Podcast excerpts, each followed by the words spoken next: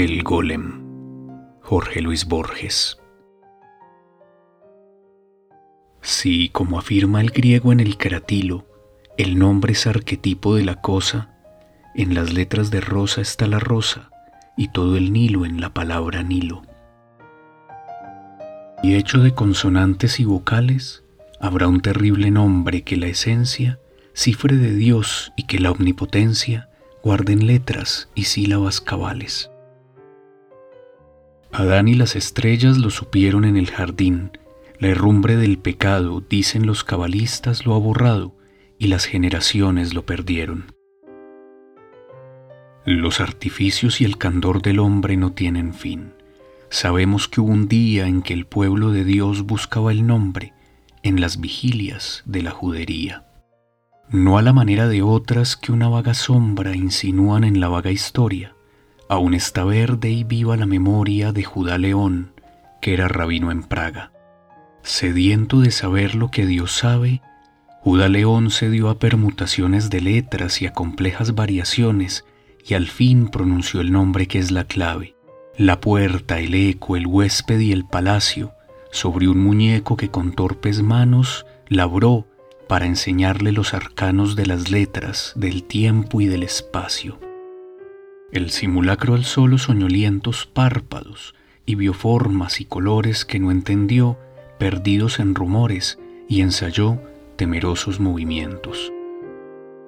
Gradualmente se vio, como nosotros, aprisionado en esta red sonora, de antes, después, ayer, mientras, ahora, derecha, izquierda, yo, tú, aquellos, otros. El cabalista que ofició de numen a la vasta criatura apodó Golem, estas verdades las refiere Sholem en un docto lugar de su volumen. El rabí le explicaba el universo, esto es mi pie, esto el tuyo, esto la soga, y logró, al cabo de años, que el perverso barriera bien o mal la sinagoga. Tal vez hubo un error en la grafía o en la articulación del sacro nombre. A pesar de tan alta hechicería, no aprendió a hablar el aprendiz de hombre.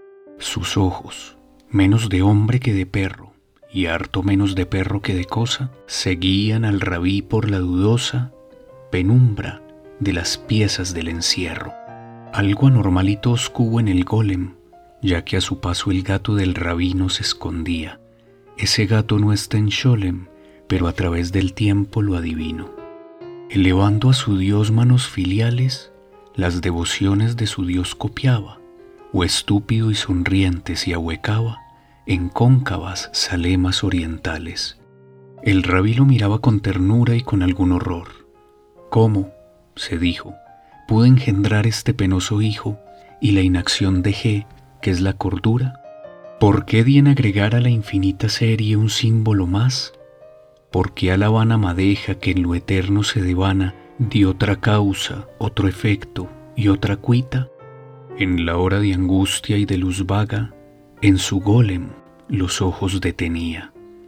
¿Quién nos dirá las cosas que sentía Dios al mirar a su rabino en Praga?